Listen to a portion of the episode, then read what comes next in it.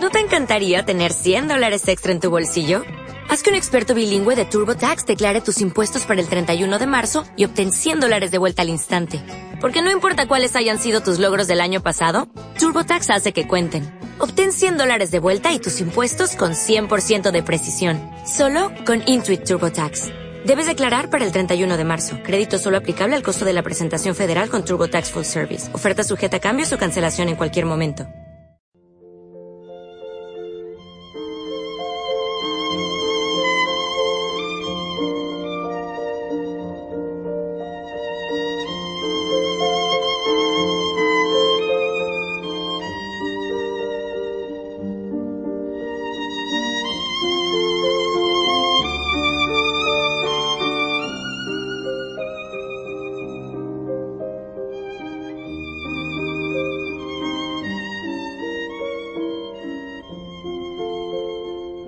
Esto es lo que dice Hecho de los Apóstoles capítulo 1, 14. Todos ellos perseveraban en la oración con un mismo espíritu, en compañía de algunas mujeres y de María, la madre de Jesús y de sus hermanos. Esto es lo que nos dice las escrituras. Y ayer estábamos viendo que perseverar, que orar no es cosa fácil no es que venga ahí bajo, que se baja del cielo. Experimentamos que hay muchas dificultades en la oración, hay muchas distracciones, hay, hay mucha sequedad, hay mucha, Dios mío, flojera para hacer oración. bueno, a mí me sucede, ¿eh? Ustedes no sé. No sé si aquí en Yucatán las personas son diferentes, ¿no? Pero vemos que orar no es cosa fácil. Y vemos, hemos visto ayer que Dios tiene sed de nosotros, que en esto consiste la oración, que Dios no se cansa de buscarnos, que Dios no se cansa de escucharnos. A menudo pensamos o escuchamos esta vocecita que dice, ay, qué aburrido eres, ay, qué aburrida eres con tus oraciones otra vez. ¿Y tú crees que Dios te está escuchando? haz algo diferente. ¿Me escuchan? Cuando oramos, estamos platicando con Dios. Y a Dios le interesa. Imagínense los novios, ¿verdad? Que cuando se comunican entre ellos, cualquier cosa que, que te diga el otro, es importante, aunque no tenga ni nada de trascendencia. Así es Dios con nosotros. Lo que está pasando en tu familia, lo que está pasando en tu hogar, lo que tú experimentas dentro de ti, a Dios sí le interesa. ¿Por qué te digo esto? Para que persevere en la oración. Ayer estábamos viendo también que perseverar mencionando los salmos, que es una catequesis que Dios nos da para aprender a orar, que hay tres etapas. La, etapa de la desolación, donde me siento seco, me siento abandonado, me siento lejos de Dios, siento que Dios no me escucha, siento que estoy solo, sola, que a nadie le importo, que no valgo, que valgo un pepino rebanado. ¿Verdad? Y esta es o la enfermedad que me acecha, que ni siquiera tengo palabra para orar. Y les di unos ejemplos. Y luego viene la etapa de la confianza, donde experimento que Dios está conmigo y no tengo miedo, porque experimento su cercanía, experimento su presencia. Y finalmente la tercera etapa, que es la etapa de la alabanza, donde agradezco y doy gracias a Dios, porque en esto consiste la oración más hermosa, en darle gracias. Y Jesús nos dice, en esto le somos grato a Dios cuando le ofrecemos un salmo de alabanza. ¿Qué quiere decir esto? Que aunque tengo el moral en el piso, que aunque no tengo gana de orar, que aunque me siento seco como tierra reseca, agostada sin agua, que aunque tengo un montón de problemas y tengo mucho coraje y tengo muchas dificultades, te doy gracias, Señor, aunque no tengo ganas, porque tú estás conmigo, porque tú me cuidas, porque tú no te alejas de mí, tú no te has alejado de mí o de mi familia. Y aunque yo no vea porque la luz está apagada, yo sé que tú estás a mi lado y esta es fe. Y esto es lo que Dios quiere de nosotros, que aprendamos a tenerle confianza en Él. Dios siempre te escucha. A veces también no es una respuesta. ¿Me escuchan? Yo me acuerdo un día estaba una mamá que estaba literalmente jalando a su hijo y lo estaba regañando y el niño llorando y llorando y el niño decía, es que tú no me quieres, es que tú no me compras el Nintendo, no sé qué estaba diciendo, tú no me quieres, ¿por qué no me da eso y eso y eso? Y la mamá firme que ni lo pelaba, ¿verdad? Y caminaba con paso firme y el niño ahí llorando, pero, pero siguiendo a la mamá. Me explico, a veces también no es una respuesta. ¿Por qué? Porque en este momento no te conviene lo que tú le estás pidiendo. Pero nosotros que no, nada más vemos, más, no más allá de la nariz, no entendemos estas cosas. También no es una respuesta. Y no te lo tomes a mal. Dios no te está rechazando. No es el momento. Para Dios hay momentos son momentos de gracias, son momentos de kairos, decimos. Y continuamos hoy con, eh, con este tema, ¿no? De perseveraban en la oración los discípulos junto con María, la madre de Jesús.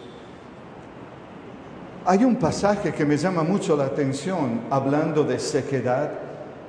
Ayer también estábamos diciendo que la oración es, es queja, es sequedad, es decirle a Dios con toda sinceridad lo que me está pasando. Y hay un pasaje, Hebreos 5, versículo 7, que dice, hablando de Jesús, Él dirigió durante su vida terrenas súplicas y plegarias con fuertes gritos y lágrimas a aquel que podía salvarlo de la muerte y fue escuchado por su humilde sumisión. Y aunque era hijo de Dios, aprendió por medio de sus propios sufrimientos qué significa obedecer. De este modo, él alcanzó la perfección y llegó a ser causa de salvación eterna por todos los que le obedecen. ¿Cómo es que oraba Jesús? Con gritos, con lágrimas. El Hijo de Dios. Entonces, ¿se dan cuenta de lo que significa esto? Porque también nosotros experimentamos los momentos de gritos, de lágrimas, de que siquiera tengo nudo la garganta y no sé cómo sacar lo que tengo dentro. Hay un salmo que dice que hasta la agitación no me deja hablar. No sé si lo han experimentado cuando está tan, tan, tan, tan alterados, tan alteradas que siquiera salen las palabras y, el enojo es tan fuerte, ¿no? Jesús ha experimentado todo esto y esta es la oración que Dios agrada cuando se hace con fe, cuando se hace con, súplica, cuando se hace con un corazón contrito. Esta es la oración que Dios le agrada, la queja, las lágrimas. ¿Tú crees que todas las lágrimas que han derramado o por los esposos o las esposas o los hijos que, que, están echadas en, en saco roto? Cuando tú menos te lo espera, tu ángel de la guarda va a sacar un odre, un contenedor con todas tus lágrimas y le dice, esta es la ofrenda que tu hija te está haciendo y te ha hecho, Padre.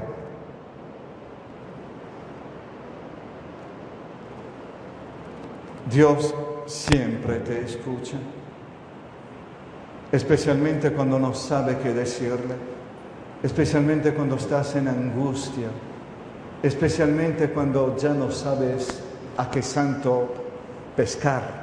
¿Me explico? ¿Eh? Esta es la oración que a Dios le agrada. Y la buena noticia cuál es? María perseveraba en todo esto, en la oración, esperando a quién? Al Espíritu prometido, al Espíritu Santo, que nos ayuda a ser testigo de Jesús, que nos enseña a orar. Y María estaba allí.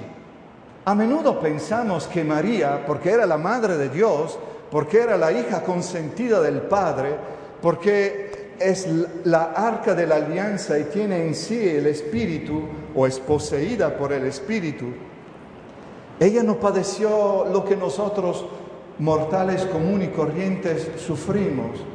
Pues cuéntame otro chiste. María es una mujer de fe. Isabel le dice, dichosa tú porque has creído todo lo que el Señor te ha dicho. María es una mujer de fe, experimentó la noche oscura, experimentó el rechazo. Cuando su hijo habló en la sinagoga de, Nazaret y todo el mundo hasta lo quería echar por un, por un barranco, María experimentó como mujer profundamente religiosa cuando las autoridades religiosas acusaban y acosaban a su hijo hasta llegarlo a ponerlo en una cruz. ¿Usted piensa que María no sufrió todo esto? ¿Verdad? Quizá nosotros nos llenamos de cólera, nos llenamos de resentimiento, me la vas a pagar, ¿verdad? Y maldecimos, o con los labios o con el corazón, cuando nos pasan estos momentos. María quieta. ¿Por qué? Porque sabe que Dios no defrauda. Y Jesús dice, dichosos los que no, se sienten defraudados por mí. María nos enseña cómo, ¿cómo se dice? Cómo, cuando, cómo, cómo soportar todo esto con dignidad, ¿eh? no, con, ah, no con resignación, sino con dignidad porque la palabra de Dios es viva y penetrante y la palabra de Dios no engaña a nadie. Y María nos enseña cómo es que tenemos que perseverar. Y cuando hablamos de María, no podemos hablar de su hijo. Y cuando hablamos de su hijo, no podemos hablar de su cuerpo, que somos nosotros. Porque Jesús en la cruz le entrega a la iglesia le entrega al discípulo amado, a su madre. María sigue buscando casa, porque quien escucha a María se llena del Espíritu Santo. Isabel escucha el saludo de María y se queda llena del Espíritu Santo.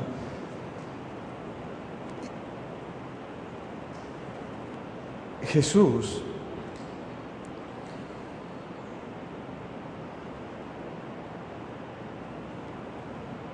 Jesús nos escucha.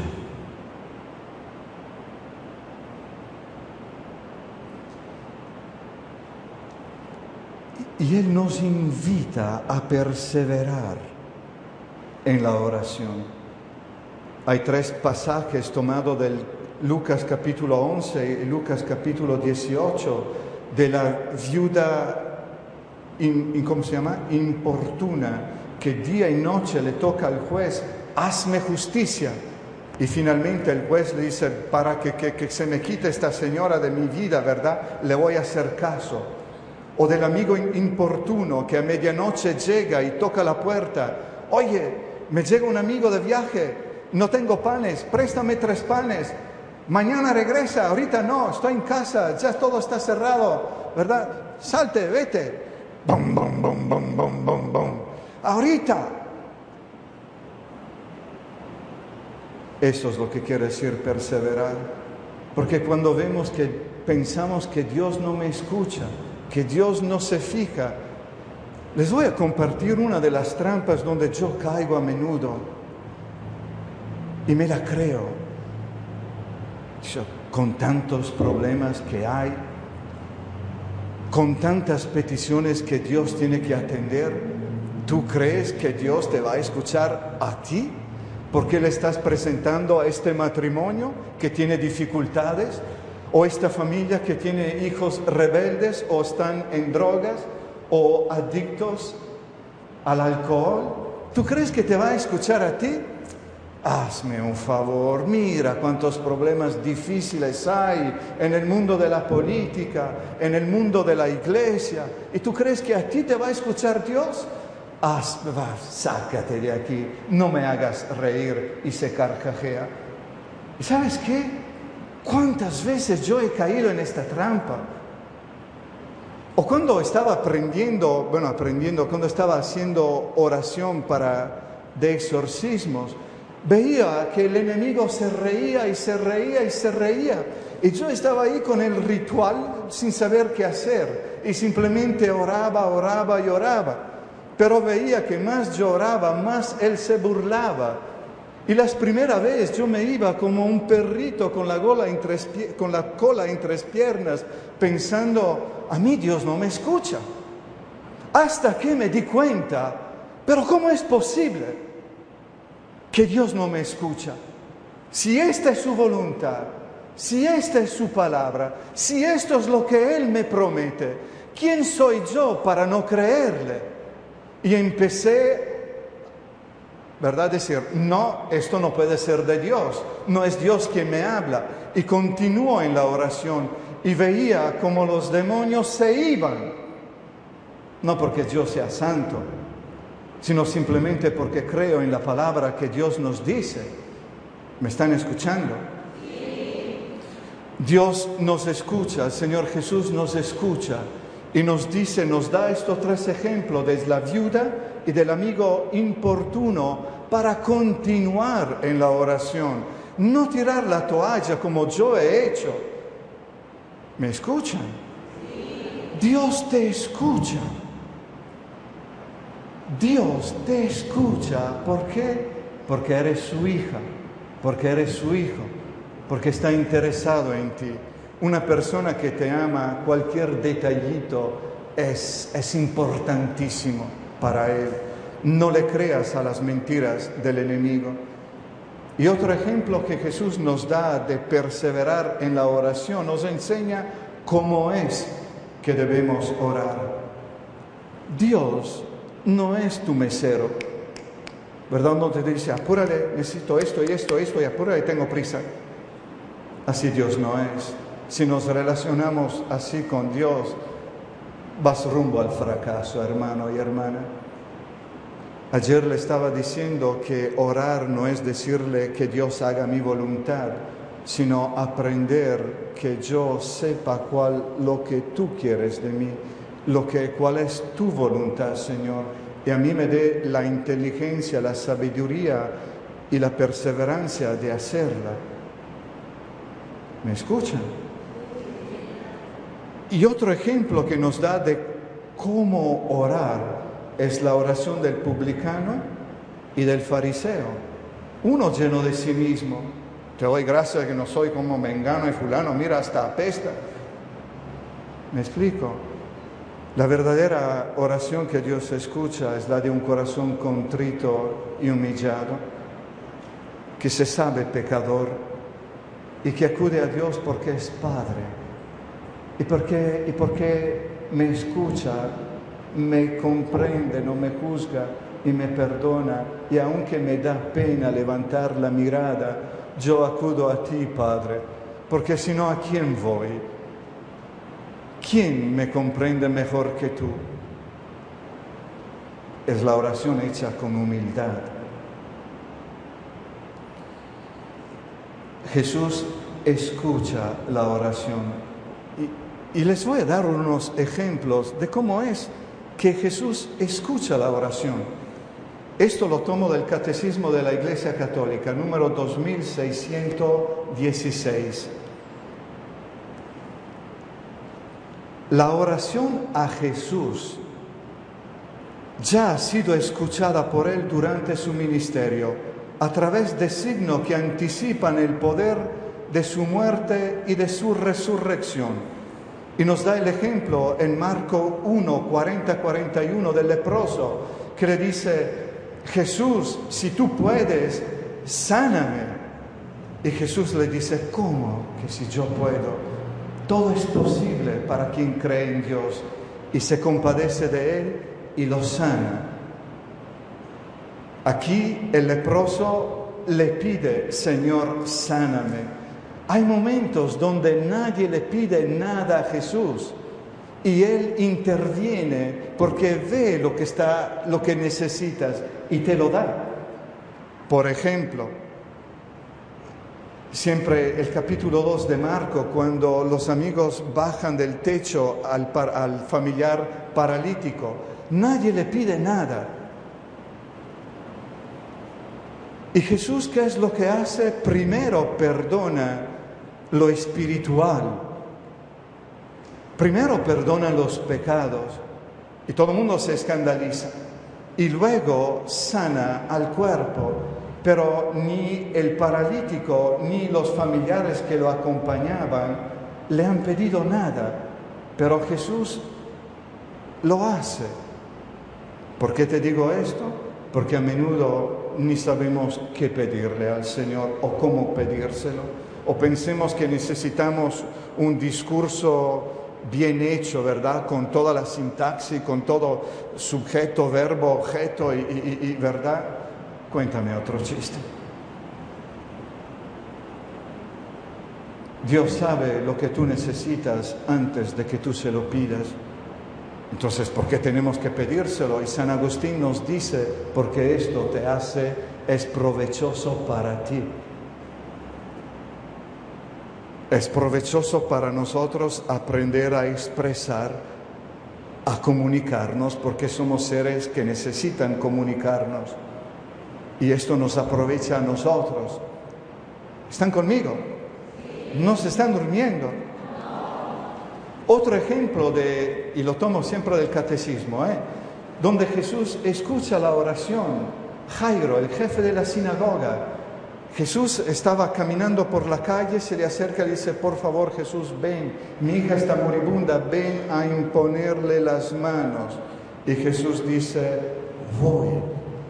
Y en el camino se encuentra una mujer hemorroísa, es decir, que sufre de derramamiento de sangre, que se ha gastado una fortuna, 12 años enfermas y todavía se ha gastado todo y no le pasa nada. Y esta mujer, ¿qué es lo que piensa? Si solo me acerco a él y le toco la borda de su manto, quedaré sana. Y lo hace y queda sana. Y Jesús dice, alto allí, ¿qué pasó?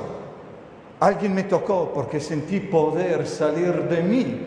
Esto es lo que sucede cuando nos acercamos a Jesús con confianza tú me vas a sanar. Cuando lo digas tú, tú vas a sanar mi familia. Tú vas a restablecer este matrimonio cuando lo establezca tú. Y yo confío en ti. Tú vas a sanar las rebeldías de mis hijos, sus adicciones, cuando lo digas tú. Quizá un ejemplo para las madres es la mamá de Agustín, que por no uno, no dos, sino 33 años intercedió por su hijo. Finalmente con lágrimas y, y, gritos ella también, hasta que su hijo no solamente se hizo cristiano y se bautizó, sino que hasta lo hicieron padrecito y obispo. Y es uno de los santos más citados hoy en día entre los católicos perseveren en la oración. Seguimos con los ejemplos de cómo Jesús escucha la oración. Nos están durmiendo. El buen ladrón, otro ejemplo de la misericordia de Dios. ¿Qué le dice el buen ladrón? Jesús, acuérdate de mí cuando vengas en tu reino. Y estaba a puntito de, de expiar él también. Y Jesús que le dice, No, no, no, no, no, tú con todo lo que hiciste, mínimo 350 años de purgatorio. Así le contesta Jesús. Misericordia. Misericordia. Jesús se apiada de la persona humana. Nosotros pensamos que tengo que hacer esto y esto y aquel para merecerme su perdón. Y no nos damos cuenta que su perdón es gratuito. Que lo único que tengo que hacer es aceptarlo y darle las gracias y darme cuenta, yo no lo merezco, pero una sola palabra tuya bastará para sanarme. Que Dios loco tenemos, ¿verdad? Pero así de loco es Dios, se apiada de nosotros. Por eso la carta a los hebreos nos dice que no tenemos un sumo sacerdote indiferente a nuestras necesidades, sino que se apiada, se apiada, se apiada, tiene piedad de nosotros, porque conoce nuestras flajezas, conoce nuestras necesidades y nos da un ejemplo magnífico de cómo es Dios. Dice, ¿quién de ustedes si tienen hijos y le pide pan o un pescado o un, blanquillo, le da una culebra o un, alacrán o una piedra? Si ustedes que son malos, dice Jesús, son capaces de dar cosas buenas a sus hijos, cuánto más el Padre Celestial les dará a ustedes el Espíritu Santo a quien se lo pida. No, pero Padre, yo no soy digno, yo he hecho esto y esto y esto. Es cierto, pero para ti hay misericordia, siempre. La misericordia de Dios no tiene límite, ¿verdad? Y cuando aprendo a conocer a este Dios que me ama y me dejo amar por Él, van a ver con qué más facilidad se levantan, porque seguiremos cayendo o en el chisme, o, en la envidia, o en la gula, o en la lujuria, o llámalo como lo quieras, ¿verdad? Dios siempre te va a levantar, porque Él nos enseñó 490 veces al día, tú te acercas a Dios y le pides perdón de corazón y te sientes arrepentido, Él te perdona. Pero no nos pasamos, ¿eh? no, no, no, vamos a manipular a Dios, ¿verdad? Bueno, bueno, yo tengo otra cosa escondida, le pido perdón, pero aquí yo no quiero cambiar. Como este señor que escuché en Medjugorje, ¿no? Que se fue, italiano, era un compadre, un paisano, que, Dios mío, tuvo una conversión. Eh, se convirtió nunca iba a la iglesia, ahorita iba a la iglesia y luego regresa a Medjugorje y se encuentra con Sor Emanuel y, le dice, pues ¿cómo va desde la, última vez que nos vemos? Ay hermana, sigo bien, pero fíjese, de todos los pecados que he cometido me he arrepentido, menos uno, el que más me gusta. Pues tampoco esto, ¿me escuchan? Dios tiene mucho sentido de humor. Seguimos con el buen ladrón, le estaba diciendo, ¿no? Que, que el buen ladrón le dice, acuérdate de mí, Señor Jesús, cuando vengas con tu reino. ¿Qué quiere decir esto? Que te reconozco como rey y a mí me reconozco pecador porque nosotros merecemos donde nos encontramos. Pero tú acuérdate de mí, Señor Jesús, tú eres rey y Jesús le dice, hoy mismo tú estarás conmigo en paraíso. ¿Sí? ¿Siguen? Último ejemplo de cómo Jesús escucha la oración aunque no haya necesidad de decir palabras.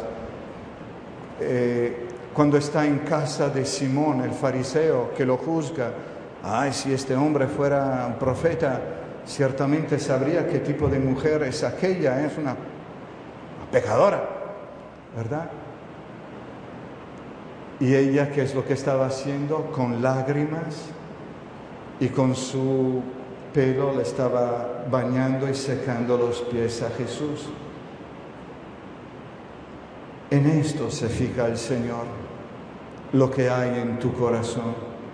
Si estamos engreídos, si estamos arrogantes, Dios no te va a escuchar. Te lo digo por experiencia. Pero cuando descubres tu propia humanidad, que eres una niña, que eres un niño y que necesita un padre, y acudes sin penas al Padre, el Padre es lleno de misericordia. Si quieren llegarle al corazón de Dios Padre, pídale, ten compasión de mí, ten misericordia de mí. Señor, escucha. Y le derechito te vas a su corazón y Él atiende a tus súplicas. ¿Seguimos? Bueno. Y otra oración donde Jesús nos escucha a menudo es, Jesús, Hijo de David, ten... ¿Que soy qué cosa? ¿Una buena persona? Bueno, ¿verdad? Cuando duermo, sí. Decía mi mamá que soy un pecador. Y para eso vino Jesús, no para los buenos, sino para los pecadores. El justo hasta siete veces al día peca, dice las escrituras. ¿Me escuchan? Continuamos con esta perseverar en la oración y María nos enseña cómo es. Porque no podemos hablar de María sin hablar de Jesús. Jesús oraba, y también María oraba y siempre acompaña a la iglesia en los momentos fuertes de su nacimiento. La iglesia somos nosotros, la iglesia es el cuerpo de Jesús y María es nuestra madre. Y María sigue acompañándonos en este caminar. Ven con nosotros a caminar ven con nosotros a caminar. Y ustedes que se creen que María dicen, ah, hijitos, ahorita no tengo tiempo porque estoy en México o porque estoy en Fátima o porque estoy por aquí y por allá y no los puede atender. Regrese mañana antes de las 10 que los atiendo. ¿Eh? Nada es imposible para Dios. María es una mujer de fe y María está con nosotros y María conoce nuestro caminar, conoce nuestras lágrimas, nuestro que somos desterrados hijos de Eva, decimos en el Salve Regina. Y ella se interesa mucho por nosotros. Ella nos enseña cómo acercarnos a su Hijo Jesús. Ella nos dice, hagan todo lo que les digan. Y ella nos enseña cómo pedirle a Jesús. Lo, hemos escuchado, ¿verdad?, en la boda de Caná. Nadie, ¿quién se entera que le falta vino? ¿A quién se le ocurre que le falta vino? Jesús estaba metido en lo suyo con sus discípulos, los novios, ni fu ni fa. El, ¿Cómo se llama este? El capomastro, ¿cómo se llama? El, el, el mayordomo, quien sabe lo que estaba haciendo. María se da cuenta. Dos son las palabras que en las escrituras María dice a su hijo. La primera cuando Jesús tenía 12 años. Hijo, ¿por qué nos hiciste esto? Tu padre y yo estábamos muy angustiados. Primera palabra que María dirige a su hijo. Y la segunda palabra en todas las escrituras que María dirige a su hijo es, hijo, no tienen vino. María es una persona muy escueta, no dice mucho, pero lo que dice tiene mucha carga. ¿Me escuchan? ¿Cuál es la novedad en la oración que Jesús nos quiere enseñar? Jesús dice, hasta ahora no han pedido nada en mi nombre, pidan y recibirán para que su alegría sea completa. Juan 16, 24. Y en Juan 14, 13 Jesús, esta es la novedad de pedir en el nombre del Hijo de María, de pedir en el nombre del Dios vivo, del Hijo del Dios vivo y verdadero, Jesús, cuyo nombre significa Dios salva. Así es nuestro Dios. No le tengamos miedo. No creamos las mentiras, no, a mí no me escucha, yo no merezco. Ya, acerquémonos a Él tal como somos.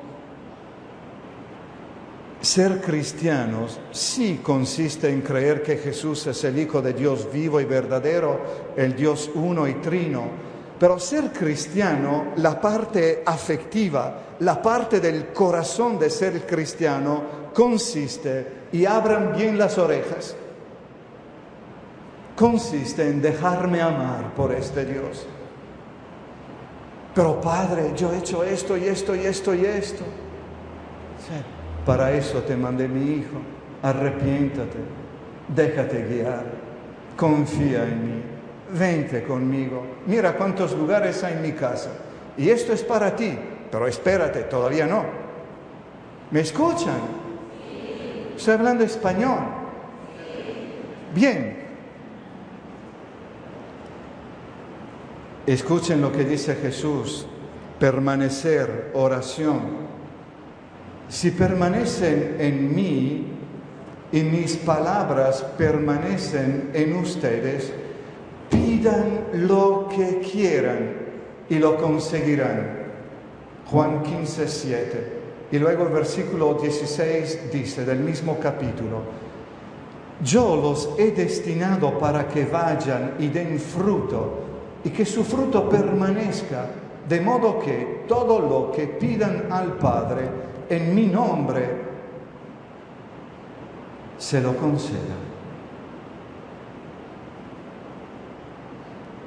Si permanecen en mí, y mis palabras permanecen en ustedes, pidan lo que quieran y lo conseguirán. Pues claro, no le vaya a pedir a Dios, pues ya no tengo ganas de trabajar y quiero sacarme la lotería, porque no te lo va a dar. Estoy bromeando, ¿eh? Todos ellos perseveraban en la oración con un mismo espíritu, en compañía de algunas mujeres, de María, la Madre de Jesús, y de sus hermanos. María nos enseña a orar. María nos acompaña. María está presente en los momentos culminantes de la vida de su Hijo. Desde la concepción está en la escucha y en la espera y está en la escucha, en la espera con los discípulos antes de que el Espíritu Santo descienda y nos haga iglesia, porque la iglesia es un don del Espíritu Santo, es fruto del Espíritu Santo, es fruto de este Espíritu que Jesús entrega en la cruz. ¿Sí? Termino. ¿Qué hora son? Oh, tengo media hora todavía.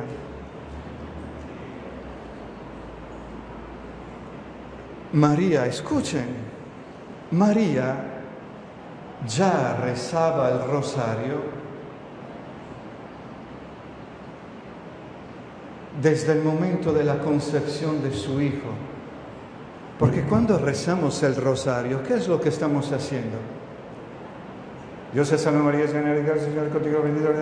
Amén. Por favor, no, así no se reza. Mejor uno, con el corazón. ¿Qué es lo que estamos haciendo cuando estamos rezando el rosario?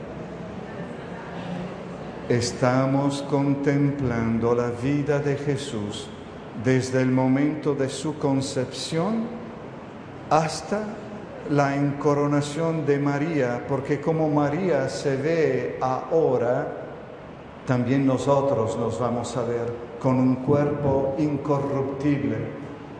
Y María contempla a su hijo. Ella estaba allí observándolo, contemplándolo. Y cuando estamos rezando el rosario, es lo que estamos haciendo también nosotros. Pero Padre, yo me distraigo, bendito sea Dios. Porque si todo nos sale bien, pues ¿quién necesita a Dios? Pero cuando yo me descubro a que Dios mío, yo solito o solita no puedo, es cuando Dios baja e interviene. El rosario tiene muchísima fuerza. Yo lo aprendí a orar no hace mucho tiempo, ¿eh? tengo casi 15 de sacerdote. Y, le digo con, toda sinceridad, pero no se lo vayan a decir a nadie a mí el, rosario me aburría inmensamente y no lo quería rezar para nada. ¿Cómo es que se dio que empecé a rezarlo todos los días desde siete años? No lo sé. Sé que ahorita para mí es algo fundamental. A veces no contemplo los, los misterios porque me distraigo, estoy pensando en otras cosas, o rezo 50, 300 kilómetros a la hora también. ¿Me explico? Pero he descubierto la fuerza que hay en esta oración sencilla. Es un repetir. También Jesús repetía sus oraciones. ¿Se acuerdan cuando estaba en el huerto del Getsemaní? Decía, Padre, quítame este cáliz, pero que no se haga mi voluntad, sino la tuya. Y lo repitió tres veces, ¿verdad? Porque aún en la repetición hay mucha gracia. Les voy a contar unos ejemplos del rosario o de la, la poderosa intercesión de María Esto me lo contó un hermano italiano exorcista. Eran tres sacerdotes exorcistas que estaban orando con una persona poseída. Y no una, no dos, tres veces habían recorrido todo el ritual. Recorrer el ritual quiere decir una hora de oración mínimo. Y lo habían recorrido tres veces y no había signo de liberación, no había signo de, esperanza y continuaba carcajeándose el maligno. Hasta que uno de estos sacerdotes, padre Gabriel Enani, dijo, hermanos, ¿por qué no nos ponemos de rodillas y vamos a rezar un Dios te salve María? Lo hicieron, el maligno se fue inmediatamente con un Dios te salve María.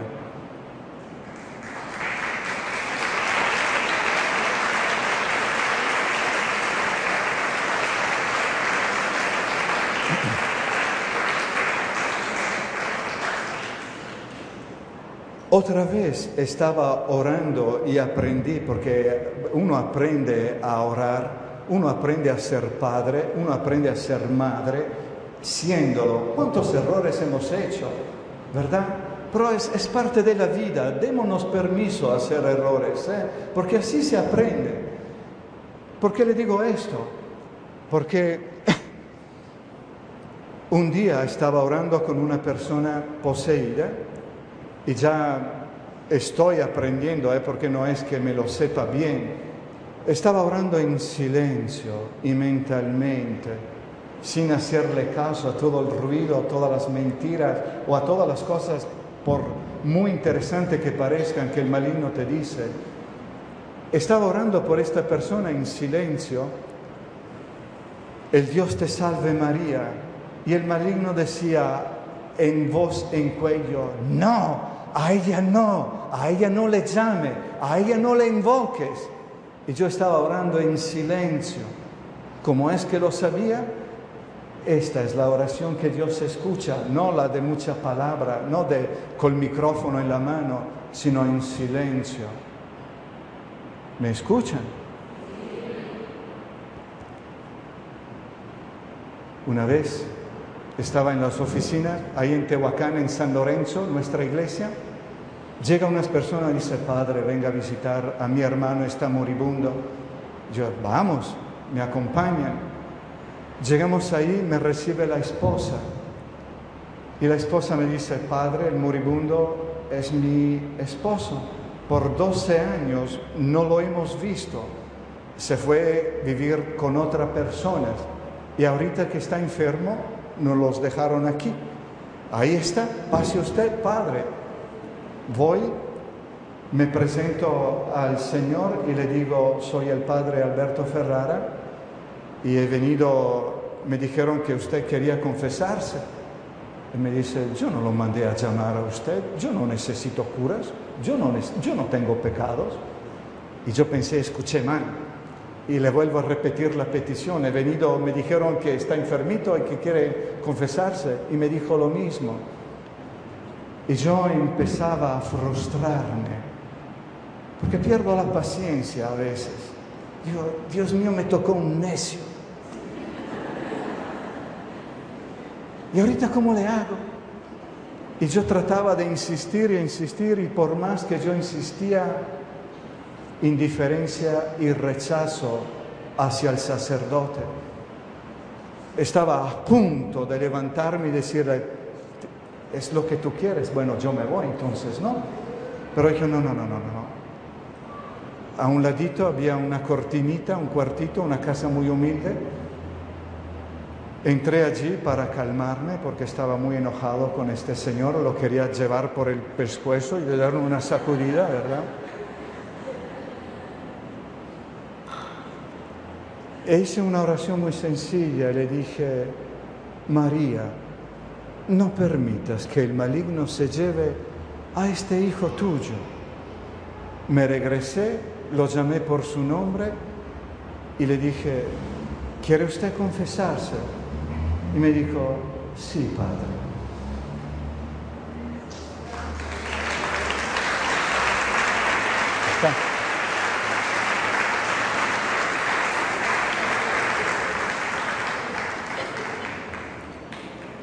María nos enseña cuál es la postura que tenemos que tener cuando oramos. ¿Por qué está así María?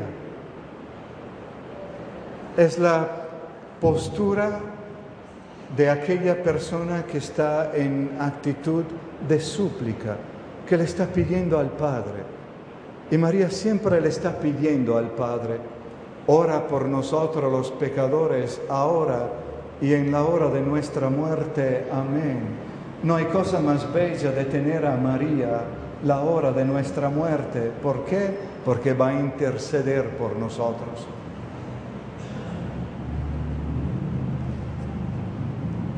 Muy bien. ¿Ya se están durmiendo? No.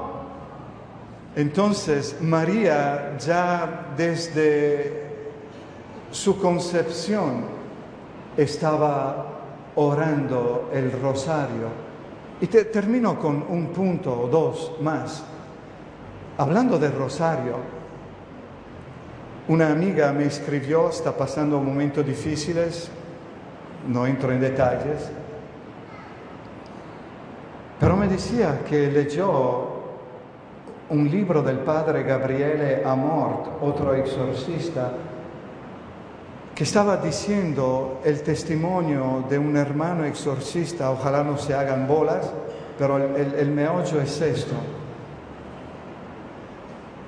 El maligno estaba confesando que cuando una persona reza con fe el rosario, es como por cada granito, por cada Dios te salve María, se le estuviese tirando una piedra a él. Imagínate, son 50. La fuerza que hay en esta oración, el Dios te salve María. ¿Y por qué el demonio tiene miedo a María?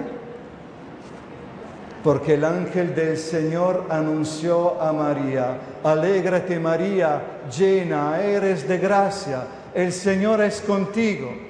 Y Isabel replica, bendita tú entre todas las mujeres y bendito es el fruto de tu vientre Jesús, bíblico. Y la iglesia agrega, ruega por, nosotros, Santa, no como dice, ruega por nosotros.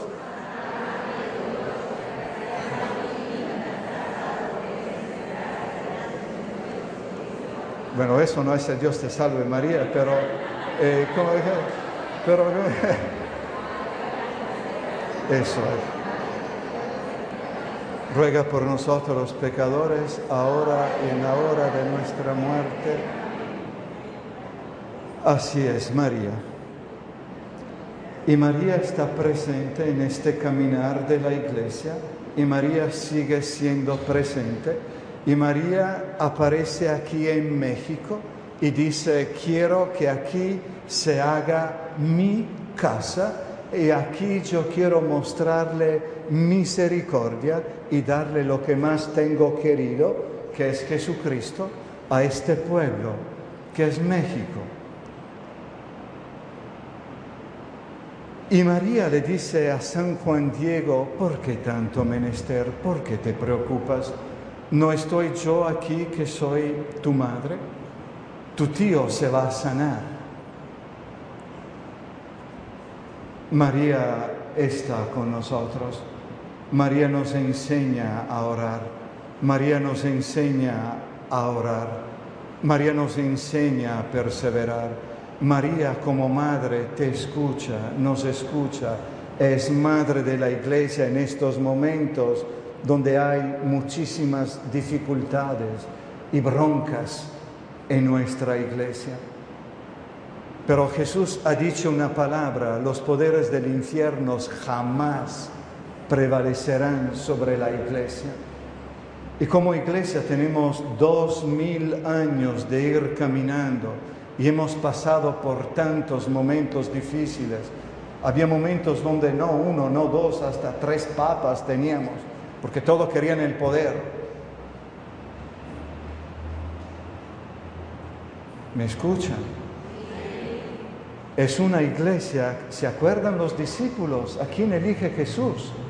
Él habla de sufrimiento, de morir en la cruz, de ser rechazado.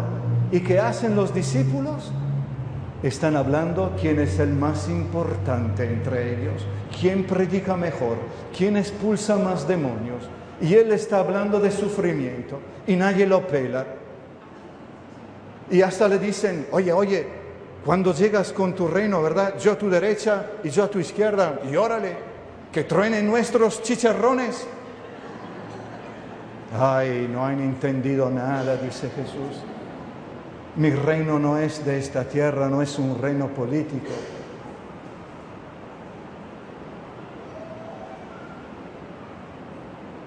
Pues esto es lo que yo quería el lugar privilegiado de María es la iglesia.